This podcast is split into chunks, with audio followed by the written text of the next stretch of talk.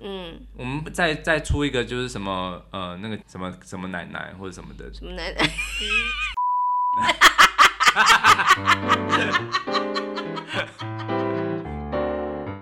欢迎收听夫妻纯聊天。干嘛、啊？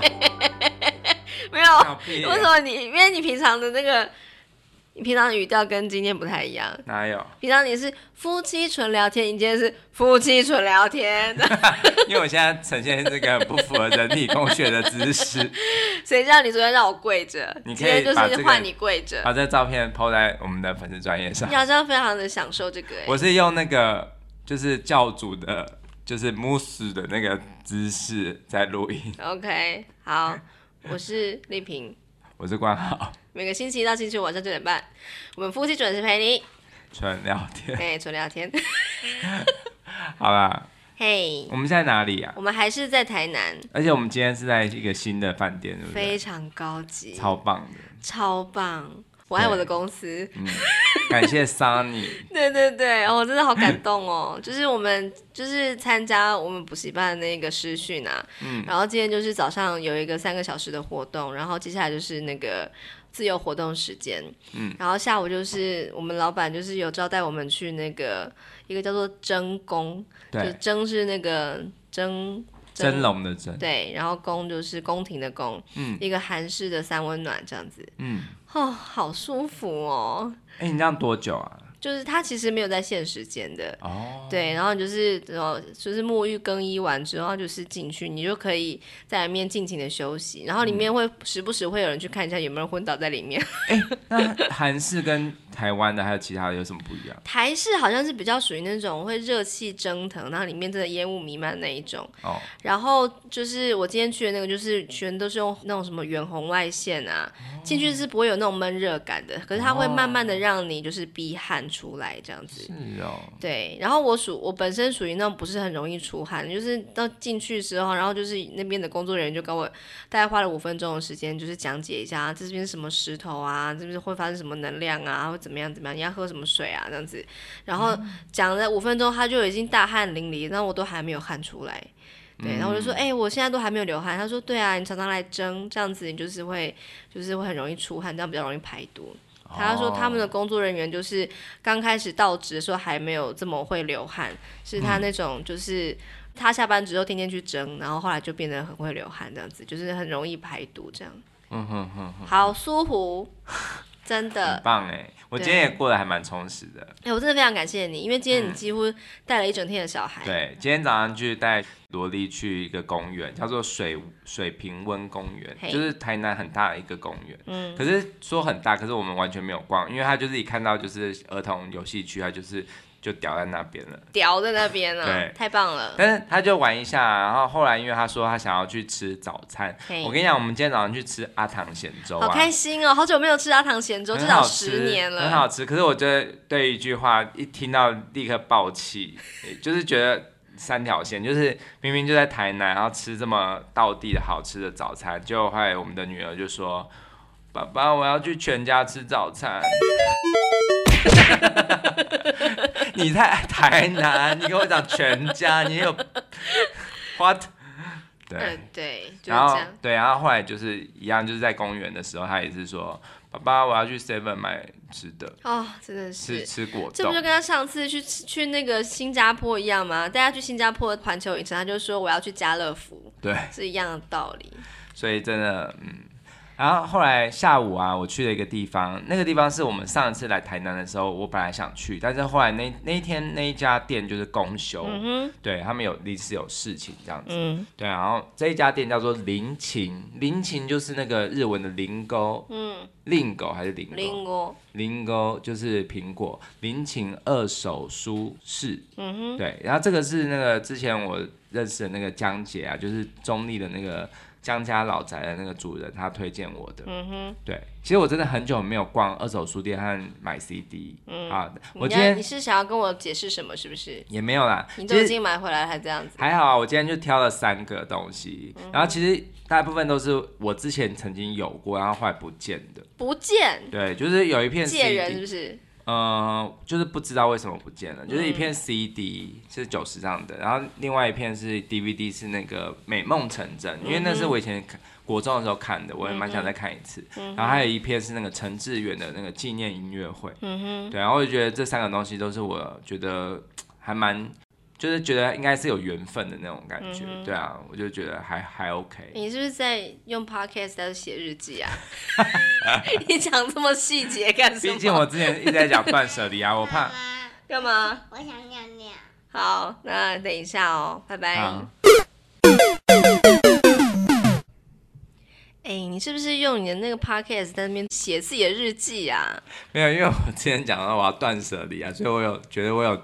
那个就是责任要跟听众朋友交代我哦啊，那不是更不应该讲吗？还好啊，是啊、哦，对，因为我觉得其实因为我不是狂买，以前我跟你讲，我到那种店，我都是一箱扫一箱为单位，一箱为单位，就是至少会有差不多五片以上啊。哎呀，对啊，好恐怖哦。嗯好，然后但是我还是非常谢谢你，因为就是那时候小孩都在你身上。其实也还好，我跟你讲，其实也有一个原因，是因为我带着小孩，嗯、因为你知道我在挑的时候啊，那小孩就会一直跑过来，就是会一直分心，对不对？对，就是说爸爸可以陪我吗？可以陪我玩吗？可以陪我讲故事吗？这样、嗯。谢谢你。然后我就是说，赶快你先去那里看童书，然后我等下过去跟你讲。对有童书哦，有还有童书，当然有啊。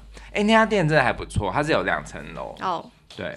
然后有书、DVD、CD 这样子，嗯、不错哎。然后老板也人很好，这样子。我真的超感谢你的。今天我们在试训的时候啊，就是老师就问了一个问题，然后当、嗯、当时候是所有的学员，就是老师们，就是我们这些老师要去参加一个老师帮我们上的课嘛，嗯、就是他分享一些教学方法，然后我们就是听完之后可以把它运用在自己的教学上面。然后其中有一个就是说，呃，大家围成一个圈，然后就是叫做“我是通灵师”的一个。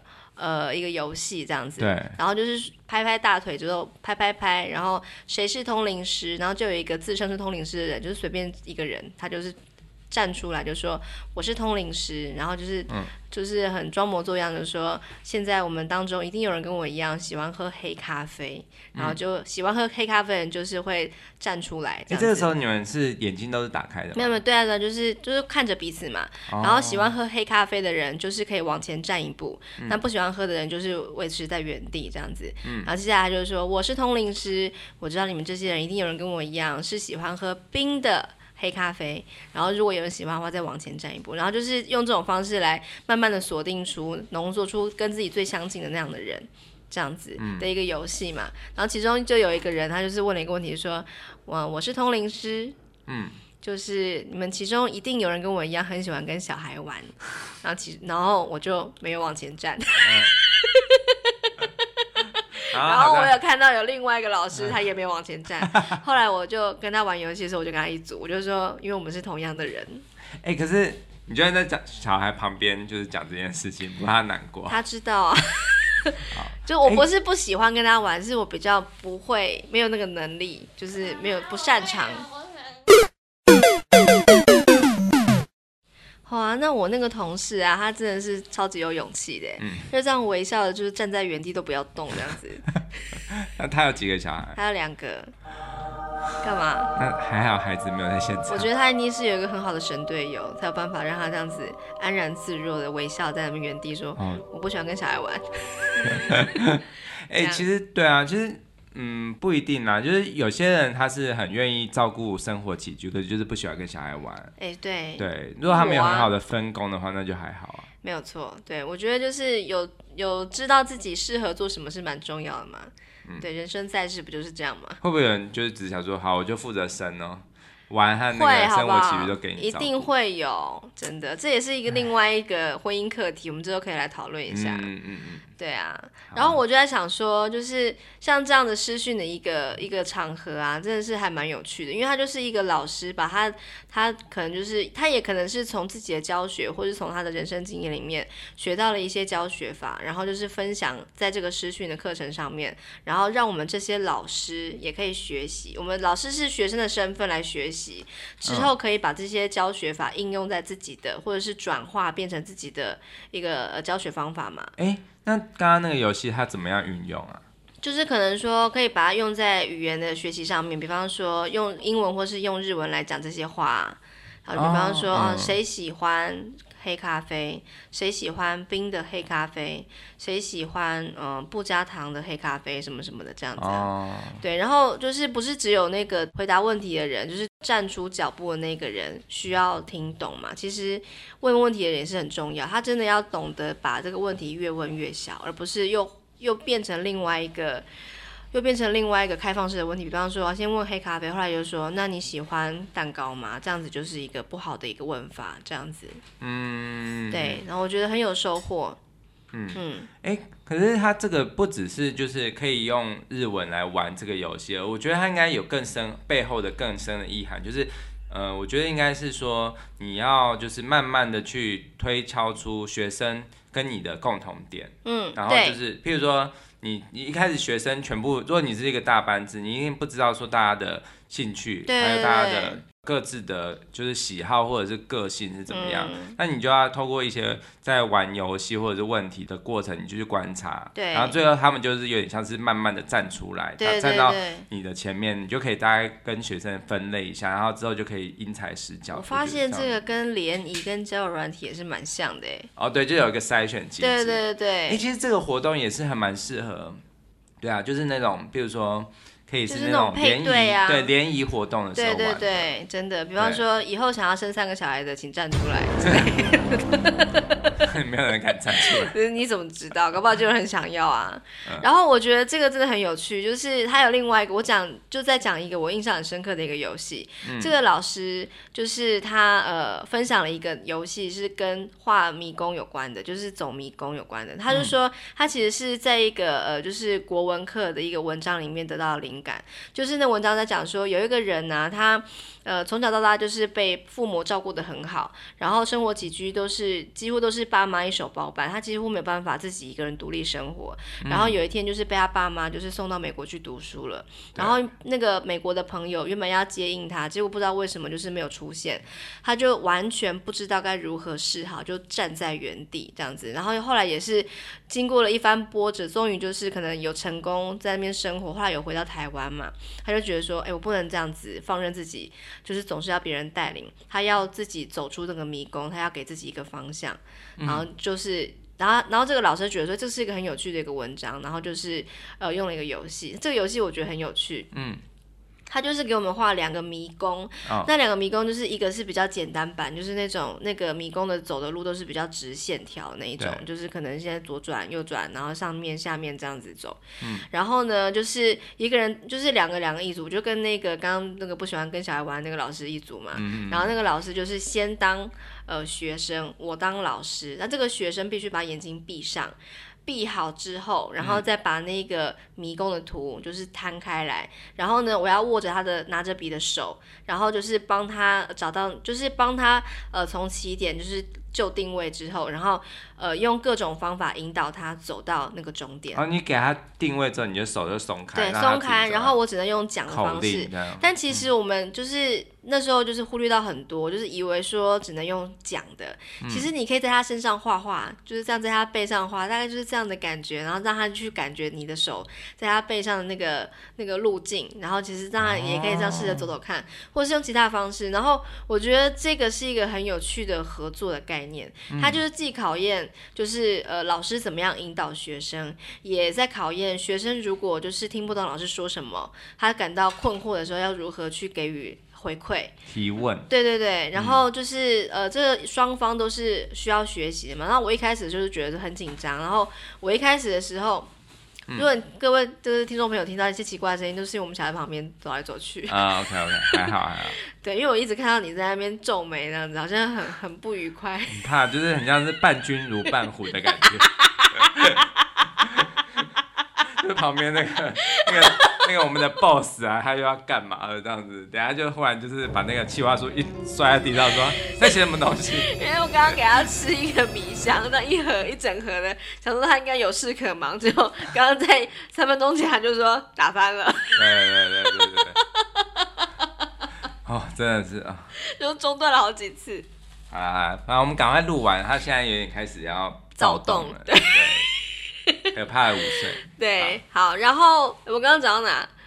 哦、呃，就是你说要开始这样子走，然后对，然后就是一、嗯、我一开始的时候我是当老师那个角色嘛，然后我就是我表现的非常不好，我们那个时候就是。嗯走的很差这样子，因为我一开始的时候，我想说，哎、欸，我就就是引导他开始走嘛，然后走到一个地方，就是发很快就发现这个路不通，然后再引导他走回原本的地方，就非常非常累这样子。嗯、然后这个状况发生了三次以上，嗯、然后后来就发现说，明明就是因为我没有备课。哎、欸，等一下你要你要跟大家说先说一下是怎么样会被扣分。好，我等一下再跟大家讲，嗯、就是。就是我没有备课，我没有先把那个什么，就是路地图先，对，我要先试着走一遭嘛，嗯、我才知道说我要怎么引导他到那个正确的路上。我就想说，哎、欸，你就跟我一起走吧。哎，不行不行，要回去啊，不行不行这样子，然后就导致就是他画把那个地图画得很丑这样子，嗯、然后还不停的撞壁。然后这个游戏是说，只要你撞壁一次就扣一分，然后一百分往下扣嘛。嗯、我们那一场就是得了六十六分这样子，就疯狂的撞。这样子，然后总之也是花了很长的一段时间跟九牛二虎之力，然后就是我们彼此配合的不是那么的融洽，这样子就是不太好，嗯、然后终于走到了这个就是终点，这样子。还是说他其实真的很想要带小孩，你不喜欢带？什么意思？因为你们不合啊。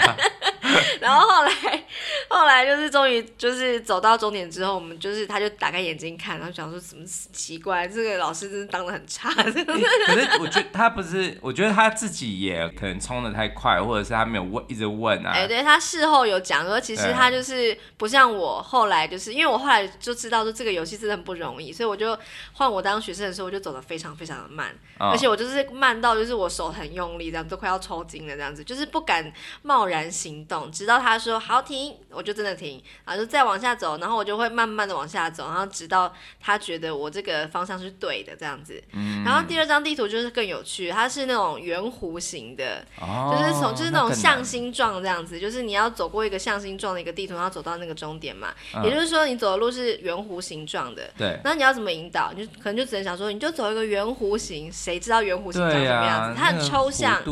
很难抓，对，所以就是必须用一些具象化的东西去引导，比方说哦，就是你想象是一个眉毛的弧度，哎，可是眉毛有很多种嘛，对啊，或者是一个彩虹，哎，彩虹就是每个人的想法都不一样啊，嗯，总之就是每个人的引导方式，尤其他也有组别，他们是用这种具象化的东西去引导他的学生去走这条路，然后我的这位老师就是刚刚当我的学生这位老师啊，嗯，他用一个很聪明的方法，嗯，他就是要我用。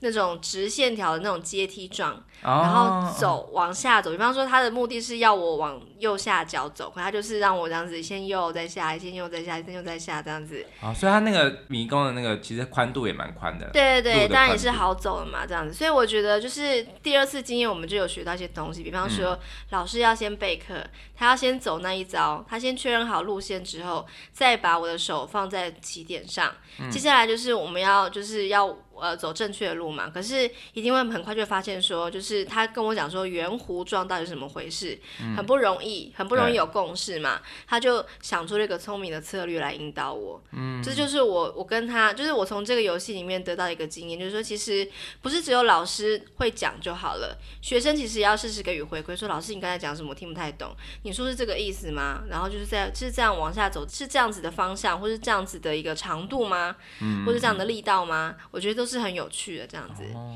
对。然后这个游戏还可以再往下延伸，比方说再找另外一个人当观摩组，就是观察这一对师生到底在干嘛这样子，然后把你的想法讲出来，这样。哦、对对对，对，大概就是这样。我觉得这这是一个非常有趣的试训活动。哎、嗯欸，可是可是那个，我觉得其实有一有一招可以，就是完全不会被扣到很多分啊，也可以就是过关。嘿，Okay. 就是你就是直接就是跟他讲说，就是叫他他会张开眼睛看那个地图。先看那个迷宫长什么样子吗？你说学生吗？对，不会哦。他从头到尾都没有看过那个地图长什么样子。那你就是叫他，就是大家跟他讲说几点钟方向，然后就是叫他从那个起点开始，就是说你从几点钟方向就画一个直线，直接撸过去，是不是？对，这样子就是他会碰到一些壁，可是应该也不会碰到很多。好烂哦，作弊。哎，搞不好这也是一种方法，就是搞不好有老师就跟你讲，跟学生讲一个好像。就是一个比较见招，对，没有错，它就是一个突破框架的一个思考模式嘛。考过学测就好了。没错，就是突破框架的思考模式。对啊，为什么不行？没错，嗯、所以我就觉得这是很有趣的活动。那明天我们还有两个活动，就是早上要在那个美术馆前面做瑜伽。嗯，对，不知道明天天气如何。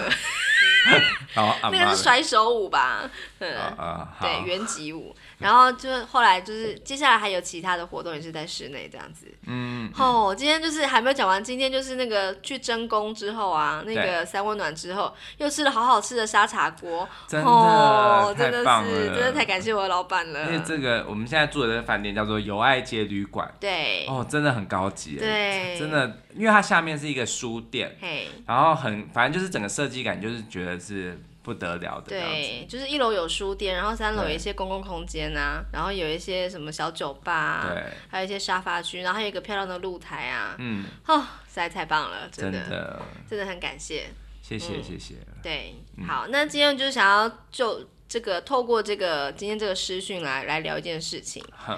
就是我有个朋友，嗯，他是一个舞蹈老师，哦，然后他有在教一些肌力训练的课程，比方说 TRX 啊，或者是一些就是简单的一些呃肌耐力的课程，比方说，呃，你就想象从那个天花板就是有垂掉两条绳子，然后你要抓那个绳子，就是做各式各样的动作，嗯，让你就是把你自己抬起来啊，或者举起来干嘛这样子，它是一种课程，对，对大家可以去呃搜寻 TRX。就知道是什么了，这样子。嗯、好，然后呢，这个老师因为他有在教一些初阶的课程嘛，他就想说他必须精进自己，对，他就觉得说应该去上其他老师的课，嗯、他就用他的，就是他就花钱以学生的身份去上其他老师的课，然后那个老师是一个资深的 TRX 的课，或者是瑜伽老师吧，就称他为瑜伽老师好了。嗯，然后就是他去上课啊，然后就是他也没有觉得说一定要表明自己的身份，因为这样有点奇怪，跟人家说，哎，我在教 TRX。请你好好教我，这样有点怪嘛。嗯、他就是很很低调的就去上了这个课。嗯、可是呢，学生当中有其他人知道这个老师，其实他就是我这个朋友有这个身份，对，就跑去跟那个瑜伽老师说：“哎、欸，老师，你要小心那个人哦。”嗯，就是他在教 TRX 这样子，嗯、然后就导致啊，那个瑜伽老师非常的生气。就是想说，哎、欸，你是不是想要来我这边学走我的什么东西，去教你的学生，然后让我很不高兴。如果是这样的话，我应该要收你比较贵的学费才对呀。然后学生也是，就是有点担心这个老师的处境嘛，然后就是有提醒老师这样。当然我不知道这个情况如何。然后就是我这个朋友，就是在教舞蹈这个老师，他就觉得有点冤枉，因为他就是。对啊，他怎么知道这件事的？是那个与这比较资深的老师。他可能就是有点不高兴，有跟这个学生讲，跟我这个朋友讲说，哎、oh, oh, oh. 欸，你你怎么可以不先跟我说？其实你也是一个老师呢，这样子，嗯、然后就是场面有点尴尬嘛。其实这整个状况，我都我都是局外人，都是听我这个朋友讲的，所以也许有一些出入，我不太确定。嗯、可是有一件事情，我是想要讨论一下，就是说一个老师，他觉得自己可能能力不足，他想要精进自己，然后去外面上课，然后呢，把他学到的东西转化变成他的教学模式的其中的内容。这样是不道德的吗？是不对的吗？嗯，其实像我们电台也有曾经上过类这样子，像譬如说什么职场训练课程或什么的。嗯、其实我们当然我们既然要给，我们也不能去管他他要不要去跟人家开班或干嘛的。嗯。可是呢，我们就是会谨守一个原则，就是说我们尽量不给他们那种。呃，很巨细靡遗的讲义。哦，对，就是很多东西就是让他们，就是可能就是给一些大纲，然后就是详细的东西，对对，详细的东西就是老师的嘴巴里面讲出来的。对，可是还有一个就是说，如果真的是要一定要给讲义的话，因为我觉得可能做抄笔记其实很花时间，然后大家也不能很尽兴的上课，也有可能嘛，嗯、所以也许我们就是用那种填空的方式，嗯哼，就是不要不要让他们那种得到。一整个就是很完整的一个讲义，大家可以去方便去影印，然后去做那种使用。这样想想，我的讲义好像是这种模式哎，这种形式。对，因为其实你上课，我的观念是啊，就是说，因为其实现在这种资讯这么流通的时代啊，嗯，大家其实会这样彼此交流，然后学习，然后偷一些别人的东西，然后来教，这个是很难避免的。对，对，所以我觉得，如果是呃一个本着一个就是。对自己有这个信心，就觉得即使他偷走的东西，但是他没办法教的跟我一样好，或者是他没没有我的个人特色。嗯哼。那我觉得我其实我，我曾经有担任过钢琴老师这个角色，我也是不会怕他去再去另外教的，因为我就觉得反正。你如果真的有本事教的话，我也觉得很开心啊，好像是我出了一个高徒这样子。对，我觉得这是一个很值得讨论，嗯、是说，就是当然。我们老师他可以教给学生就是知识本身嘛，嗯，然后但是真的是别人带不走的是那一种老师的个人特质，对，老师的幽默感，嗯，老师的言谈的表达方式等等，是老师的风格，嗯，这都是属于老师本身的，就是没办法模仿或是带走的，嗯，所以就是我们能够被带走的，就是那种呃，就是你是如何教的那种大略的方法，嗯，或者是有一些啊，假设我讲语言好了，可能会。有一些老师会用一些有趣的口诀，嗯，然后教给学生怎么背什么东西这样子。然后我有时候听到那个老师的那个口诀，就觉得哇，真的太有创意了。有时候也会想说，哎，也许我可以用这个方式来告诉学生。可是我觉得，也许那个老师就是我，身为我这个老师的角色，也许我就要讲说，其实这是我听来的。这不是我自己想的，嗯、那我觉得这个方法非常好，我我告诉大家这样子，啊啊、我觉得这样的话就不比较不会有那种争议，就是说，哦，老师就是跟学生讲说，老师的课多棒，都是我自己原创的，哦、我觉得真的很、嗯、很像，就是有一点不太厚道。对，这样的确，像我在那个音乐人间观察室，我也有讲一些，就是譬如说调式的那个，像什么我的霹雳猫阿洛这个。这个口诀嘛，我也就是会说这个取自于就是我看了那个好和弦，对对对，就是 VV 老师的嗯嗯嗯的影片，因为其实这个东西他他的乐理教学，我觉得这个薇薇老师他也是一个我觉得很欣赏的老师的类型，因为他他既然敢教，他也是很不藏私，他也也不怕别人学走他所有东西，他真的教的非常的好，对啊，然后他也没有收费嘛，他只是说就是如果愿意支持的话，欢迎就是。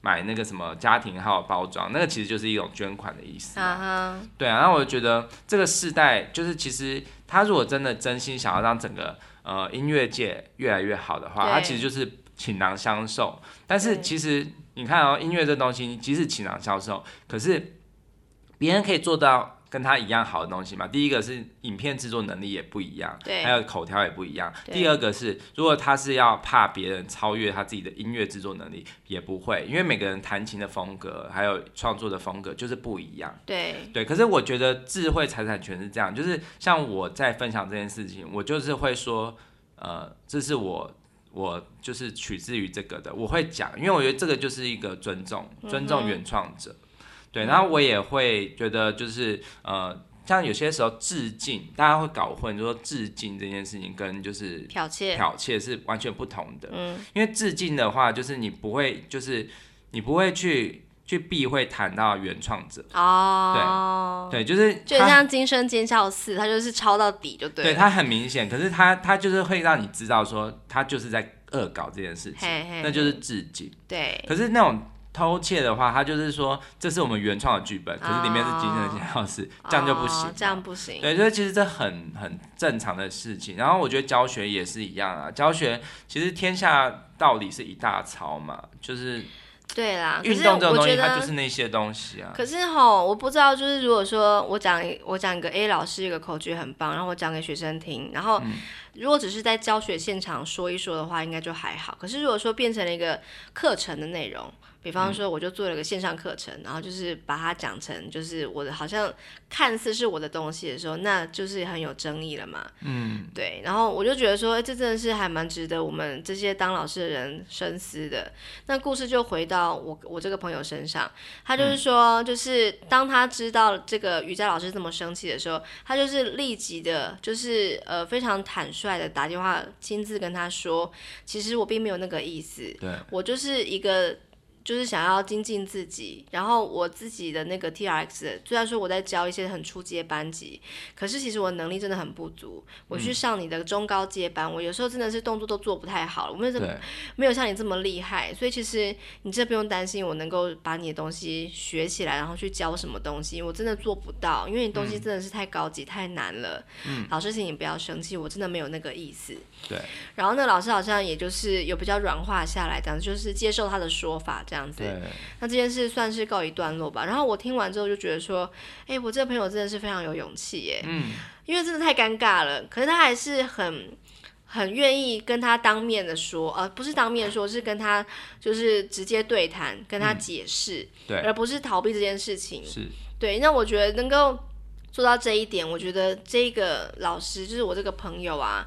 他其实真的是行得正，坐得直。对对，所以我就想说，嗯，如果说有一个人就是这样子，嗯，就是觉得我们去上别人的课，然后那个老师就是在质疑我想要偷他的东西的话，我在想这是一个怎么样的心情啦？就是也许也许那个被偷的那个老师，他应该要有点高兴才对吧？我不知道哎，欸，嗯嗯。嗯然后，其实我觉得你刚刚讲的这个例子啊，让我就是第一个是我觉得，嗯、呃，我不能够去评价这个资深老师他是不是对自己没自信还是怎样，我觉得不行，因为其实他这个已经有一个很先入为主的观念，已经被带风向了，就是就是那个他他的那个其他的学员，哦，因为学生跟他说说就是你要小心这个老师，嗯，因为这样子的行为其实就是我觉得这个就是凸显了什么，你知道吗？就是沟通要。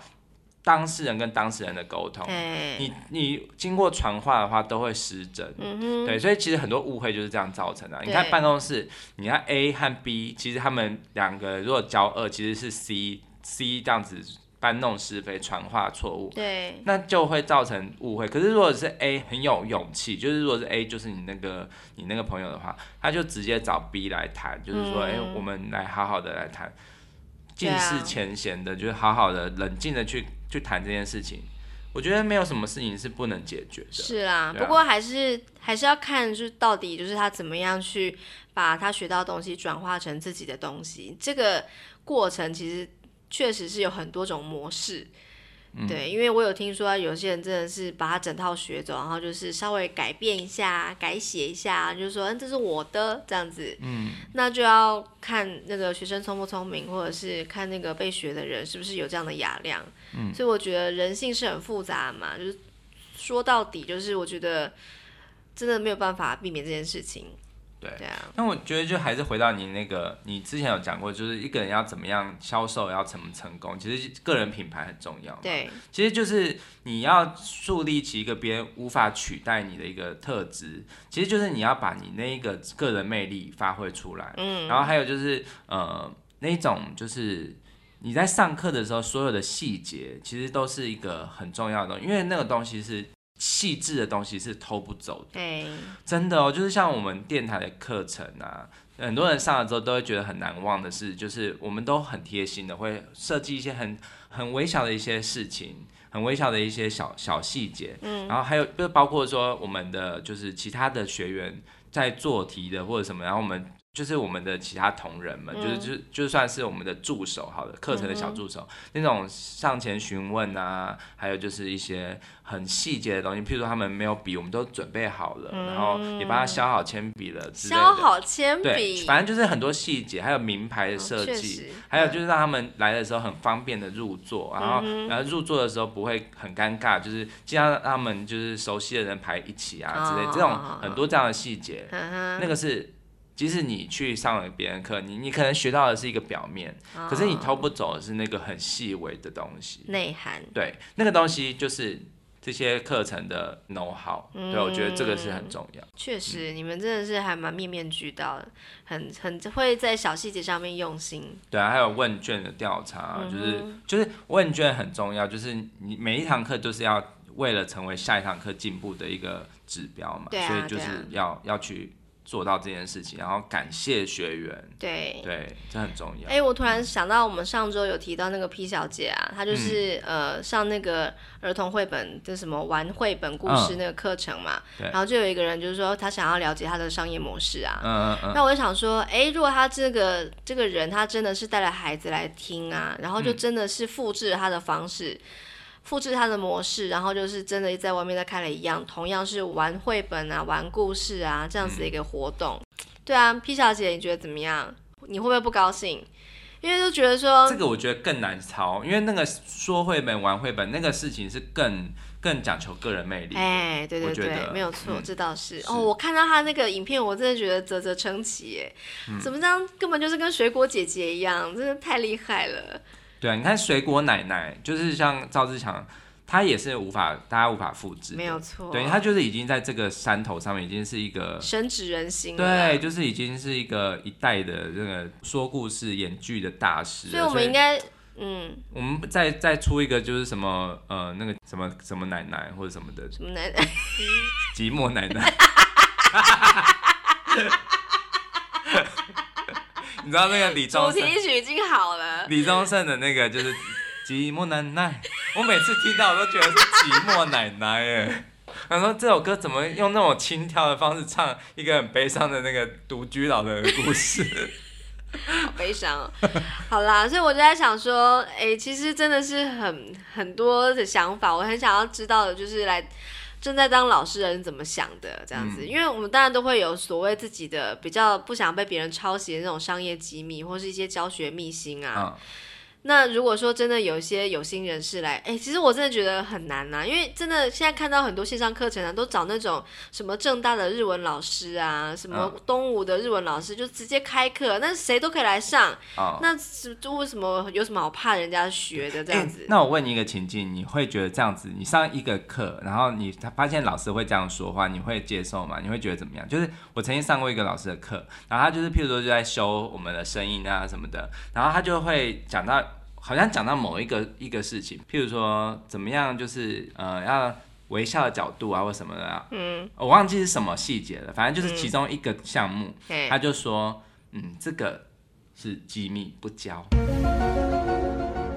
有点不舒服，会哈，我也会不舒服。你这边机密就不要再讲，就不要讲出来，这跟就是，哎、欸，我跟你讲个秘密，你不要告诉别人哦，是一样的道理呀、啊，不是。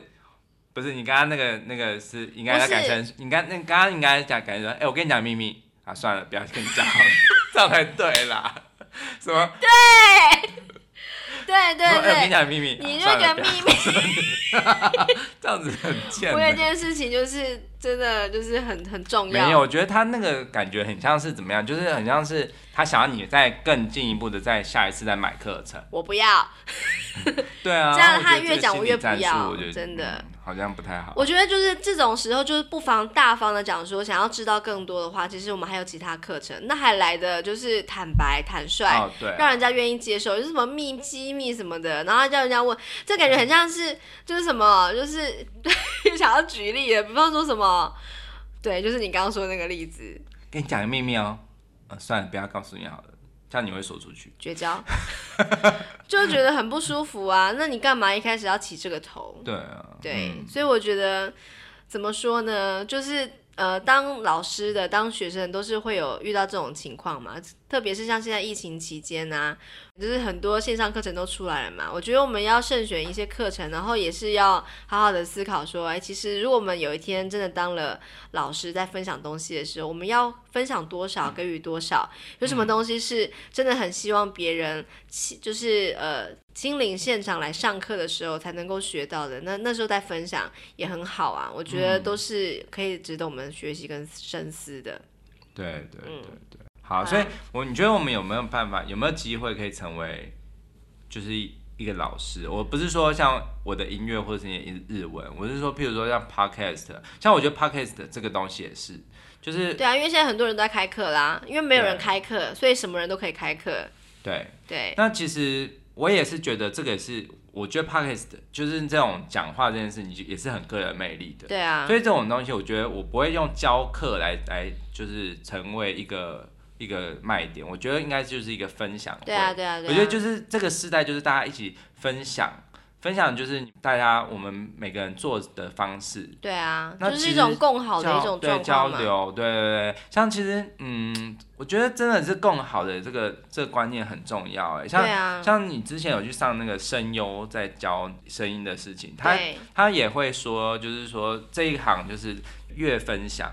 越不尝试，对越好。对对对，没有错。嗯，对，所以就是你如果说更愿意给予的话，其实人家就知道说啊，其实你是一个很愿意分享的，搞不好他有东西可以分享给我们啊。对。对啊，所以就是现在除了一些 podcast 的课，虽然说有，就是有，可是不多啦。我觉得比较呃值得我们去参加，就是那种交流会，对对对很多主持人去参加那种交流会，我觉得是值得我们去参加。嗯、然后参加之后，我们也可以分享我们自己有的东西，嗯，这样才会让这个业界变得更好嘛。嗯，没错没错。好，那我们希望之后有机会可以来参加。对，没有错，因为我们小孩快要睡着了，赶快赶快。好，好，OK，好，就这样子。好好，拜拜。